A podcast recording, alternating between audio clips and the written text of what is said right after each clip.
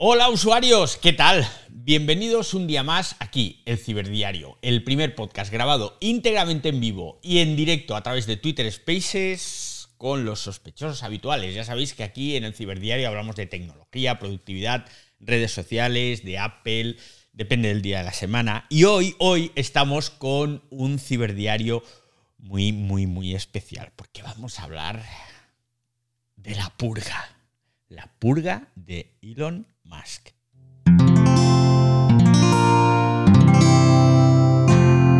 Wanda, la red de podcast independientes en español. Pues sí, la purga de Elon Musk, que madre mía, la que se ha liado, la que se ha liado. Bueno, tenemos aquí hoy a Marí, como siempre, que me ayuda con la leonera. ¿Qué tal, Marí? Bienvenida, ¿cómo estás? Tenemos también a Fran, tenemos a la amiga Fátima Martínez, tenemos a Edu, tenemos a Indy. Somos poquitos hoy, ¿eh? Somos poquitos porque esto del sábado, pues la verdad es que, jolines, sábado a las seis y media de la tarde, pues como que cuesta un poco, ¿eh? Pero tenía que hacerlo, tenía que hacerlo porque ha sido una semana un poco dispersa y necesitaba que habláramos un rato largo y tendido y grabar un ciberdiario sobre lo que está haciendo Elon Musk. He decidido llamarlo la purga de Elon Musk, ¿no? Porque realmente está siendo una purga importante. A ver, una cosa, antes de empezar, hay que aclarar que esto de que un mil millonario, billonario, como lo queráis llamar, compre un medio de comunicación, pues no es nada nuevo, ¿eh? porque es que tenemos a veces mal la memoria, pero hay que recordar que Jeff Bezos compró en 2013 el Washington Post, que se dice pronto, que Mark Bainoff, que para los que no lo sepáis es el fundador de Salesforce, y compró Time en 2018, está claro que ellos no pagaron dos o tres veces más de lo que ha pagado Elon Musk por Twitter, que ha hecho el primo, pero de eso hablaremos otro día. Entonces, bueno, tenemos que echar un poquito la vista atrás porque hoy es sábado, ya sabemos muchas cosas de las que han pasado desde que el jueves, por fin, Musk se hizo cargo de Twitter, pero hay que contar cómo fue ese jueves. Jueves que era 3, 3 de noviembre, nefasto día, yo creo, para la historia de Twitter, porque eh, la verdad es que llegó con, en plan, a ver, llegó con lo del lavabo allí, en las, a las oficinas de Twitter. Yo no sé muy bien por qué lo del lavabo, ¿eh?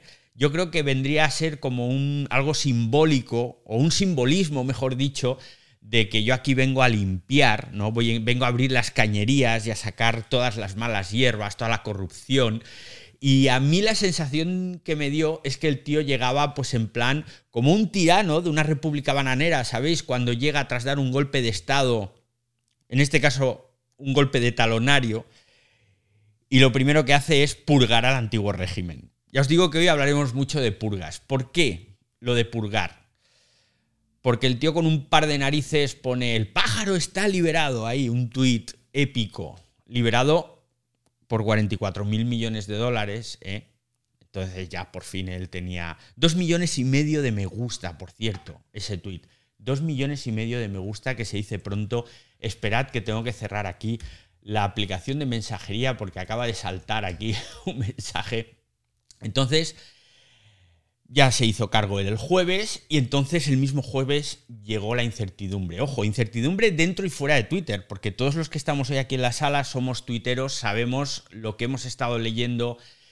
Los trabajadores de Twitter, los que peor lo han pasado, ¿eh? no sabían nada, rumores, rumores había un montón. Rumores, mm, me habéis estado enviando por WhatsApp estos días un montón de, de noticias Muchas no las voy a decir porque pese a que son medios que parecen serios, no he podido confirmarlas. Entonces todo lo que os voy a contar está absoluta y rematadamente confirmado por gente de Twitter, ¿de acuerdo?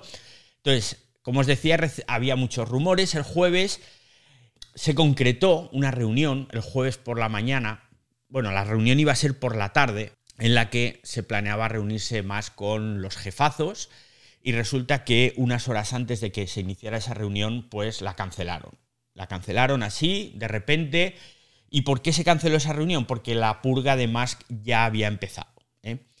Había empezado, pero no había empezado ese mismo jueves. ¿eh? Había empezado ya mucho antes. ¿Por qué? ¿Por qué digo que había empezado mucho antes? Porque incluso antes de ya ser oficialmente el dueño de Twitter, Musk en una mm, carta que había enviado a posibles inversores, esto os estoy hablando de mediados de octubre, Él ya decía en esa carta que tenía pensado deshacerse de casi el 75% de los trabajadores de Twitter. En Twitter hay unos 7.500 trabajadores. Entonces, ¿esto qué suponía? Dejar la empresa en poco más de 2.000 personas. Estamos hablando de una empresa de alcance global, ¿eh? Ojo, porque no es una empresa cualquiera que digas, ah, bueno, no, no, es una empresa cotizada hasta ese momento, con trabajadores por todo el mundo y más, ya antes de ser dueño de la compañía, ya tenía pensado hacer una purga. Lo curioso, lo curioso es que los propios gestores de Twitter hemos sabido después que ya tenían pensado reducir la plantilla es decir, su antigua o su anterior cúpula directiva tenían un plan para reducir en 800 millones de dólares a finales de este año lo que era el gasto de personal. Esto suponía más o menos reducir una cuarta parte de la plantilla. Más que ha hecho lo contrario. Se queda con una cuarta parte de la plantilla y tres cuartos tenía pensado sacar fuera. Entonces llega el jueves, se anula esa reunión, y lo primero que hace Musk es disolver la junta directiva. Echa a los nueve integrantes de la junta directiva, a todos a la calle, incluyendo el CEO, para Agrawal, caray con el apellido que nunca me sale, para Agrawal o Agrawal a la calle. El director financiero, Ned Seagal, a la calle. El director legal, Vijaya Gadi, a la calle. El abogado general, Sean Eggett, a la calle. Y así, pues van todos cayendo. Y ya el jueves por la noche empezamos a ver noticias muy raras, noticias muy chungas, caos absoluto. Y mira tú por dónde los empleados de Twitter, todos los empleados de Twitter, los más de 7.500 empleados, reciben el jueves por la noche un correo electrónico que decía algo así como...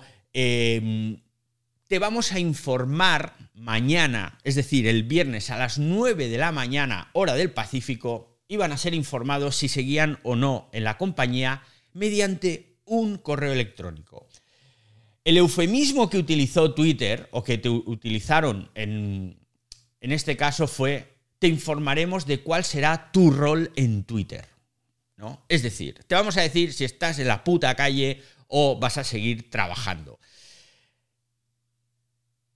Si te echaban, ojo, te lo notificarían en tu dirección de correo electrónico personal, porque ya te habían eliminado el acceso a los servidores, el acceso a tu correo corporativo y el acceso al Slack absolutamente. Y encima os voy a leer un extracto de ese correo electrónico porque tiene WhatsApp. Bueno, esto es traducción del inglés, ¿vale? Dice, decía así ese correo, para ayudar a garantizar la seguridad de cada empleado, así como los sistemas de Twitter y los datos de los clientes, nuestras oficinas estarán cerradas temporalmente y se suspenderá todo el acceso a, las, a, los correos, ¿vale? Si estás en una oficina o de camino a una oficina, vuelve a tu casa. O sea, fijaos la situación de recibir un correo electrónico que te dice, te quito el acceso a todo por si acaso, porque no sé si te voy a echar a la puta calle, y perdonad que me repita, o no, y si estás de camino a la oficina, vuélvete a casa. O sea, déjalo, y para más bemoles, el correo electrónico estaba firmado por Twitter. Así de impersonal, así de triste, con la espada de Damocles sobre tu cabeza sin saber si tenías trabajo o estabas en la calle. Mientras tanto, Musk iba intentando ahí evaluar a ver la productividad de los empleados de Twitter, a ver cómo van estos ingenieros, si están trabajando, si están rascando la barriga, y les pedía el código que habían escrito en los últimos 30 a 60 días. Se traía a todos los ingenieros o a gran parte de los ingenieros de Tesla para revisar ese código de Twitter y vamos a ver, porque esto en un día voy a decidir a quién he hecho y a quién no he hecho. Evidentemente esto no se puede hacer en un día por muchos ingenieros de Tesla que te traigas.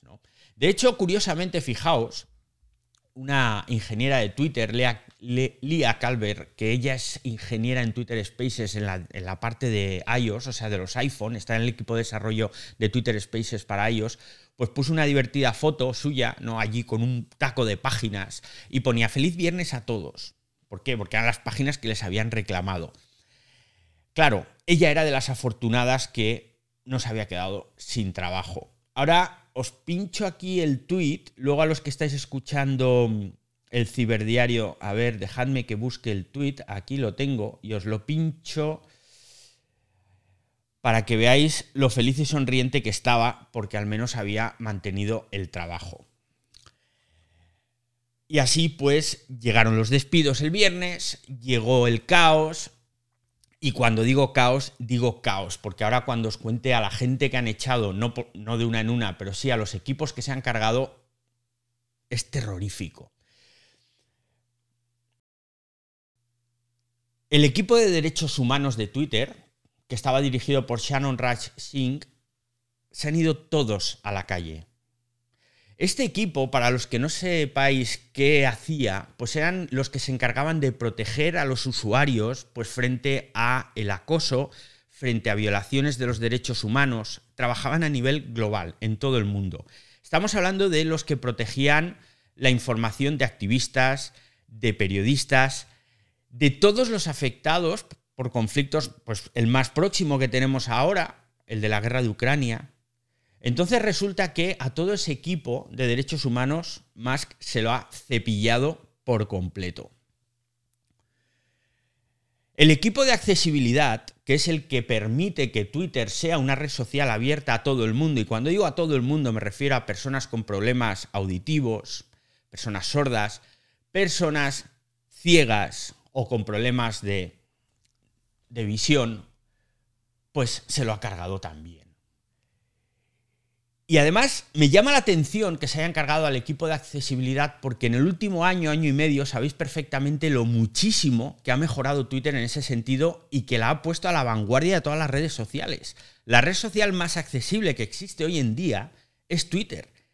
Pero es que también es a la que más le queda, bueno, a la que más le queda por hacer, no, pero le queda mucho por hacer. Que sea la primera no significa que sea que esté todo hecho es que las demás redes sociales en temas de accesibilidad son lamentables. Twitter está un poquito por delante, o muy por delante, pero todavía queda mucho por hacer. Pues ya no sé quién lo va a hacer, porque se han cargado a todo el equipo. ¿eh? Es muy duro esto, que, que me he quedado flipado. Equipo de comunicación, gran parte del equipo de comunicación, en prácticamente todos los países, se ha ido a la calle tenían un equipo dentro de, Twitter que se llamaba Meta. Estos eran los que se encargaban de la inteligencia artificial ética, podríamos decir, o bueno, no sé, o transparencia algorítmica, algo así, ¿no? Su responsable, Ruman Chaudhry, que era el director de equipo, pues ha sido convenientemente despedido junto con todos los ingenieros del equipo, junto con otros miembros, y además es que curiosamente este equipo, el equipo meta de Twitter, era muy respetado por el trabajo que estaban haciendo, porque estaban explorando toda la parte ética de la inteligencia artificial con notable éxito y dentro del mundo de la ingeniería, pues esta gente, como digo, era muy respetada. Pues se los han cargado también. Porque bueno, me imagino yo que Musk diría, bueno, estos no producen. Pero es que una cosa que me llama la atención, a ver, Musk, viendo lo que está haciendo, tengo claro que es un desalmado. Me cargo al equipo de derechos humanos, me cargo, me cargo al equipo de accesibilidad, vale. Pero la parte del equipo meta, que esta gente pues son ingenieros y hablamos de inteligencia artificial, de algoritmos, yo creo que esto es un poco más de su rollo. Entonces, claro, digo, ¿por qué se los ha cargado? Ah, claro, porque lo que hacían era explorar la parte ética, la parte de transparencia de los algoritmos y de la inteligencia artificial. Entonces, todo lo que tenga que ver con transparencia y con ética parece que no va con Elon Musk. ¿eh? Esto le va a encantar escucharlo a mi amigo Edu, que está aquí en la sala. El equipo que se encargaba de curar los contenidos en la pestaña Moments a la calle. Estos son los que programan la sección de los temas de tendencias, los que recogen todas esas tendencias y los que ponen en contexto todos esos temas que a diario estamos viendo en Twitter. Estamos hablando de los que manejan los eventos en directo. O sea, prácticamente lo que le da un poco de rigor a Twitter, que es un equipo de personas que se encarga de curar los contenidos, a la calle. Tal cual. No es de extrañar que haya echado al equipo de curación de contenidos, porque precisamente lo que a más le gusta es que haya jarana y que haya salseo, como se dice hoy en día, los modernos, ¿no? Que haya lío. Y entonces pensad que un equipo que ha estado luchando contra la desinformación en la plataforma, que es mucha, es mucha, que es una preocupación seria en Twitter el tema de la desinformación, pues hombre, ¿para qué voy a tener aquí gente que se encargue del tema de la desinformación? Si a mí lo que me gusta es el cachondeo. Pues fuera. Este, el despido de este equipo que os voy a contar ahora me ha llamado especialmente la atención porque por el momento en el que estamos. El equipo de políticas públicas, que son los que se encargaban de todo el tema de las políticas públicas en las elecciones en Canadá y en Estados Unidos. ¿Cómo se llama esta? Ay, se me ha olvidado el nombre. Se me ha olvidado. Bueno, luego os lo digo. Bueno, el equipo al completo que estaban trabajando, porque ahora son las elecciones el, del midterm, el, ¿cómo se diría en, castellano? Em, vaya, vaya, vaya. Bueno, las elecciones intermedias, sí, o de medio término, no sé, las del midterm, que son ahora en Estados Unidos, pues en el momento más importante hasta las siguientes elecciones, se ha cargado a todo el equipo de políticas públicas. Michelle Austin. Michelle Austin es la que era la directora de políticas públicas y elecciones en Twitter. Es importantísimo lo que hace esta gente, porque estos, entre otras cosas, lo que están haciendo es trabajar para verificar cuentas de figuras públicas y evitar que haya suplantación de identidad de políticos, que es algo fundamental. Entonces, me cargo a esta gente justo ahora que vienen las elecciones del midterm justo ahora que vienen nuevos políticos que hasta ahora no estaban verificados posiblemente y que hay que verificarlos, me los cargo. O sea, fijaos que se ha cepillado a equipos completos de derechos humanos, de accesibilidad, de curación de contenidos, de inteligencia artificial ética y en el peor momento posible a los de políticas públicas. ¿Y cómo te quedas? Porque estamos hablando de que al final cerca, cerca de la mitad de todos los trabajadores han sido despedidos.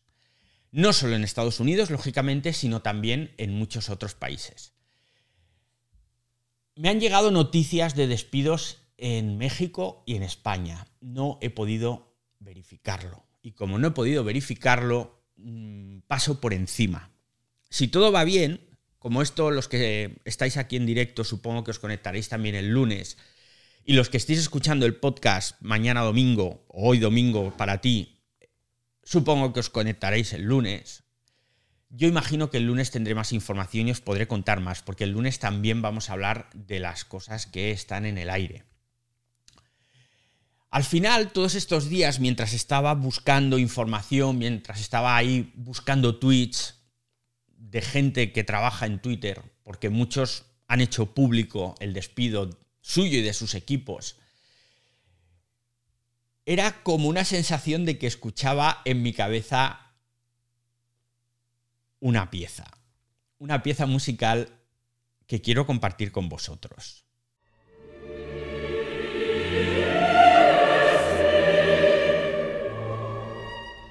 Bueno, esto para los que no lo sepáis es el Requiem de Mozart, es el séptimo, el octavo movimiento creo que es, que se llama, se llama Lacrimosa y es que es una panzada de llorar lo que, lo que te entra cuando estás leyendo que se están cargando equipos fundamentales en, el funcionamiento de Twitter, en el buen funcionamiento de Twitter. En cualquier caso, eh, bueno, dejo de ponerme dramático y sea como sea, lo que ha hecho más que en Twitter es una auténtica guarrada, una cerdada. No voy a ser yo, ojo, no voy a ser yo quien le tenga que decir al tío más rico del mundo cómo tiene que gestionar la peor inversión económica de la historia de la humanidad, porque esto ha sido una chapuza lo que ha pagado. Esto fue un calentón que él tuvo, esperad que quito la música, tuvo un calentón, em, yo no sé si iría fumado o no, pero lo cierto es que ha pagado muchísimo más de lo que Twitter vale, pero es lo que hay, ¿no? Lo que sí tengo claro es que nos ha demostrado pues su catadura moral, Mr. Bocachanclas, como me gusta llamarle, pues empieza mal.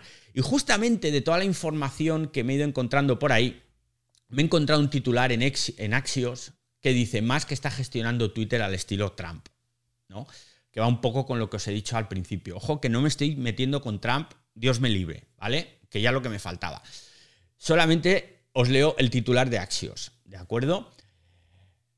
Los rumores este fin de semana siguen circulando. Lo que tengo claro y debemos tener todos claro es que Musk no ha comprado Twitter, como él dijo, por el futuro de la civilización. Lo ha comprado para ganar pasta. Y me parece genial y me parece que es lo que debe ser. Tú haces una inversión para ganar dinero. Pero hay muchas formas de ganar dinero. Y quizás la mejor forma de ganar dinero no es echar a los equipos que precisamente están manteniendo la credibilidad de tu producto.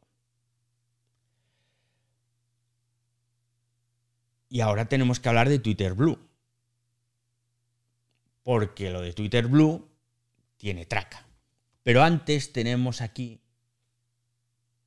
a Fran, que tiene el micro abierto y yo creo que levantaba la mano. Yo te puedo decir una cosa. Venga, contadme. Los anunciantes, los anunciantes se han estado empezado a retirar. Sí. Y los empleados en California, porque eso se, eso yo lo sé por, por cuestiones personales, porque tengo mucho contacto con gente de IT. Este, están todos los empleados amparados, ya con amparos, con protección de la ley, para que cumpla, que nadie firme su salida porque les tiene que avisar con 60 días de anticipación. Todo eso está muy fuerte y tengo información. No puedo dar la fuente, pero la tengo de cierto. Bueno, pues yo ahora hablaré de eso. Que yo sí tengo. Yo tampoco diré la fuente, lógicamente, pero ahora os cuento más de eso. Fran, tú también querías aportar algo. Buenas, David. ¿Qué onda, María? Saludos a todos. Y sí, bueno, lo primero, dar saludo que manda aquí el, el Bruce Sprinting ahora de, Twitter. Eh, Power to the People, ¿no? Tú lo que pusiste la canción de, de Mozart, que, lo, que compartió esa expresión, ¿no? Y, yo me recordó lo del despotismo ilustrado, ¿no? Todo para el pueblo, pero sin el pueblo de Twitter, ¿no? Esa parece que es la, la idea de, de este magnate y bueno, la verdad que, que, ha sido unos días, pues eso, ¿no? Ayer teníamos aquí, que está aquí en la sala con la, con la amiga Fátima, tuitera clásica, teníamos día de subidón, yo ya estoy parte del día de bajador, ¿no? Entonces yo que tenemos como la montaña rusa, ¿no? De que lamentablemente yo siempre, es una mala noticia, evidentemente, siempre los despidos en todos lados, siempre es muy importante que se esté fomentando el trabajo, que se, que se amplíe más que se disminuye, lamentablemente las empresas de tecnología, más desde la pandemia, todo ha ido cayendo más y está muy difícil. Lo comentaba la vida María, porque hay que ver también el escenario que tienen allí, porque lo que me parece también lamentable es gente que se alegre de los despidos de estas personas en Twitter, porque en Twitter tenemos para todo. Yo sigo pensando que hay gente que había que cobrarle por usar Twitter por su comportamiento, ¿no? Eso ya lo podemos tocar después. Pero que, que hay gente que está celebrado, ¿no? Puede ser los de estos fueron los que me cerraron la cuenta, estos son los que no me han abierto, son los que me han censurado. Hay de todo, en una empresa hay de todo, ¿no? Hay gente que ha hecho mucho por Twitter y que hay que estar agradecidos a ellos, y hay otros que no, evidentemente, como pasa en todas las empresas, ¿no? Pero yendo también a, a lo que pones el título de la sala, David, la purga, ¿no? Si vemos en, la, los significados que tiene purga, en principio tenemos la segunda sección, que es resto que se eliminan determinadas operaciones industriales, ¿no? Que sería este global. Pero el primero que marca sección es medicina que sirve para evacuar el vientre. Y ahí ya me da otras ideas, ¿no? Otras me da ideas de, de cómo se está aportando aquí la cosa y, y, la verdad que parece lamentable, ¿no? Ya digo, las despedidas de, de, los empleados, del personal. Yo, sin darme cuenta, incluso seguía una persona que era de las diseñadoras de Space y veía su despedida y te quedabas, joder, es que esto no puede ser una celebración en, ningún caso. Se ha creado un hashtag incluso de los empleados en Twitter despidiéndose y la verdad que, es una situación bastante dantesca, es un escenario que esperado con este tipo de magnates, como nombrabas, como él, Jeff Bezos, toda esta gente. Hay que, recordar que los nuevos ricos han cambiado, ¿no? Esto no es como era un nazi, ¿no? Que iba eh, centimito a centimito ahorrando y después ya fue creciendo, sino que estos son de empresarios que vienen con dinero que ha sido de sus padres, mayormente, no ha sido cuestión de trabajar y entonces evidentemente no valoran otras cosas como no respetar, el cómo están los empleados de Twitter, como hemos visto esta semana, que también lo destacaba ahí Fátima, de durmiendo en las oficinas por las presiones, ahora como hablabas con del Twitter Blue, de que hay que conseguir pasta como sea. Y el argumento mayor que dan David y a todos los demás es que hay que recortar porque Twitter está perdiendo 4 millones de dólares diarios. Y ese es el argumento. Y ya digo que, eh, para no comer medio aquí todo el tiempo tampoco, hay que recordar que, que, en Estados Unidos todo es muy distinto. Se gana mucha pasta, pero se gasta mucho también. Y recordar que ellos no tienen sanidad pública. Hay empleados ahora que al no tener un seguro privado pagado aparte, eh, se quedan sin seguridad se quedan sin cobertura sanitaria. Con lo cual, los temas son más serios de lo que parece, ¿no? Para que se comente así a la ligera, que la verdad que en eso me parece que Twitter pierde mucho, ¿no? Yo siempre he valorado esta red social como que es muy orgánica, que hay muchas personas que valen la pena, pero que nosotros tenemos a lo peorcito que hay por ahí, ¿no? Pero bueno, esto es lo que tenemos, David, y esto es lo que nos queda. Va para largo y ya digo que, que lo peor yo creo que es esta parte, que tocaremos otras cosas, pero que lo peor es el tema de los despidos, las formas, evidentemente, que no hay ninguna forma y entonces esto no es un ejemplo, sino también es un símbolo de cómo está el mundo con el capitalismo puro y duro, ¿no? Edu, Edu, amigo Edu, por alusiones, ¿no? Que te he mencionado. Claro, no sé si me vais a oír bien porque voy en el coche. Estoy súper interesado en todo lo que estás contando, David. No sé si me estáis oyendo bien. Sí, sí, te oímos perfectamente. Ah, vale, fenomenal. Dale, dale. Pues eh, yo venía a aportar un par de cosillas. Lo que pasa es que hay una de ellas que no tengo confirmada, pero que me ha llegado, ¿no? Y es eh, cómo, ha, cómo ha despedido este hombre a, no se sabe si a la mitad de la plantilla o algo más, porque una de, una de las situaciones que estamos viendo un poco kafkianas es que no lo saben ni ellos porque como les han cerrado el sistema informático, no sabe qué gente está trabajando y qué gente no está trabajando en los equipos, ¿no? Bueno, pues parece que esto estaba bien pensado, ¿sabes? Esto no ha sido un calentón de se me ocurre despedir el 50% de la plantilla una semana después de llegar. Las condiciones del despido eh, van a dejar poco espacio a una demanda colectiva, porque a toda esta gente que han puesto en la calle, lo que les han dicho esto hay una parte que, mm, creo que es así y otra parte que no puedo confirmar, que mm, lo que les han dicho es que no vuelvan a trabajar, que, que les han eh, que les despiden el 4 o el 6 de enero, ¿vale? Que a partir de este viernes no trabajan, que van a cobrar tres sueldos y que este despido, este aviso de dos meses antes, 60 días, sirve como, como ese preaviso, ¿no? Y detrás parece que hay un despacho de abogados muy importante en Estados Unidos que, que esto hace que la demanda, la posible demanda de empleados eh, por haber, no haber dado el preaviso se quede en nada, porque incluso les va a indemnizar un poquito más, un mes más de, de lo que debería, ¿no? Esto lo que te lleva a pensar es que había mm, un plan, ¿no? Más puede ser un bocazas eh, puede ser un desalmado, pero está rodeada de gente muy lista, ¿no? Eh, supongo que tiene un plan. Yo estoy un poco desconcertado porque desde luego si tienen un plan no lo han hablado con nadie de comunicación, porque lo que está, se está contando de Twitter estos días es un disparate. Y lo que hemos empezado a ver de grandes compañías que dicen, oye, que no invertimos un duro más en publicidad, también es verdad que las grandes multinacionales no gastaban mucho dinero en publicidad en Twitter, pero parte de los ingresos importantes de Twitter venían de publicidad. Y, que General Motors eh, se haya bajado, que mm, ¿quién más andaba por ahí? Había otro par de multinacionales. Volkswagen y Audi. Volkswagen se había bajado también. Pues eh, lo que te está dando pistas es que los anunciantes no nos estamos creyendo el modelo de red social que él plantea que va a ser.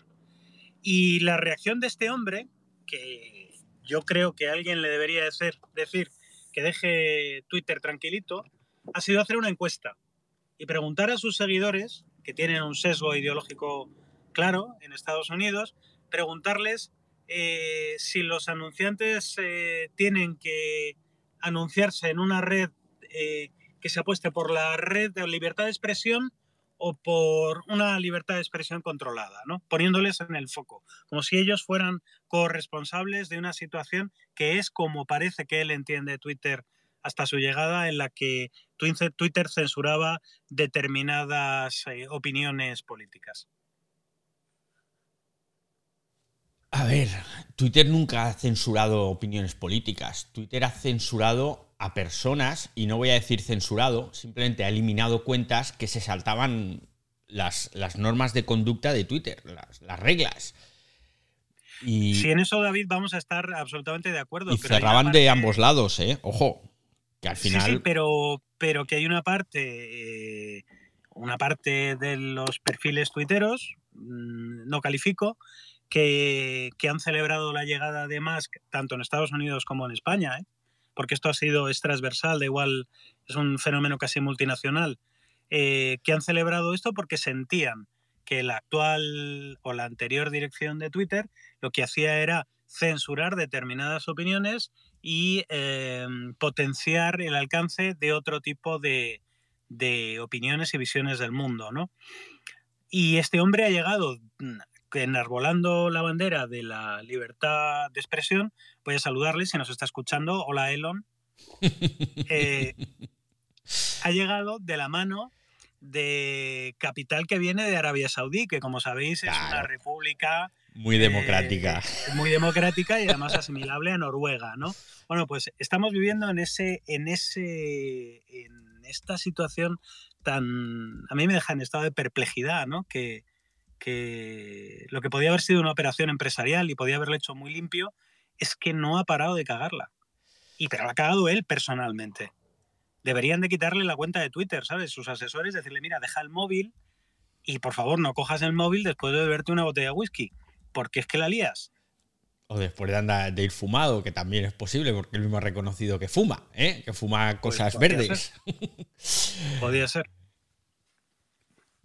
Oye, te voy a dejar, David, porque este es el programa súper interesante y no quiero. Gracias, quiero Edu. O, por cierto, por cierto, a los que estéis escuchándome ahora en directo y los que estéis luego escuchando el podcast, eh, ya tardáis en ir a descargar el último episodio de Tecnoapp 21 porque sale precisamente Eduardo Tornos. Edu, tendrías que prodigarte mucho más porque vaya pedazo de podcast que ha quedado, la de cosas geniales que cuentas, que yo alucinaba. Digo, este hombre sabe de todo, o sabe mucho de lo que sabe, pero además sabe de otras cosas. Y ha quedado un programa, de verdad, un podcast estupendo. Escuchadlo, ¿eh? Tecnoapp 21, buscadlo ahí en vuestra plataforma de podcast favorita, que la entrevista de la cena Eduardo Tornos es magistral. Dicho lo cual, dicho lo cual, vamos a hablar de Twitter Blue.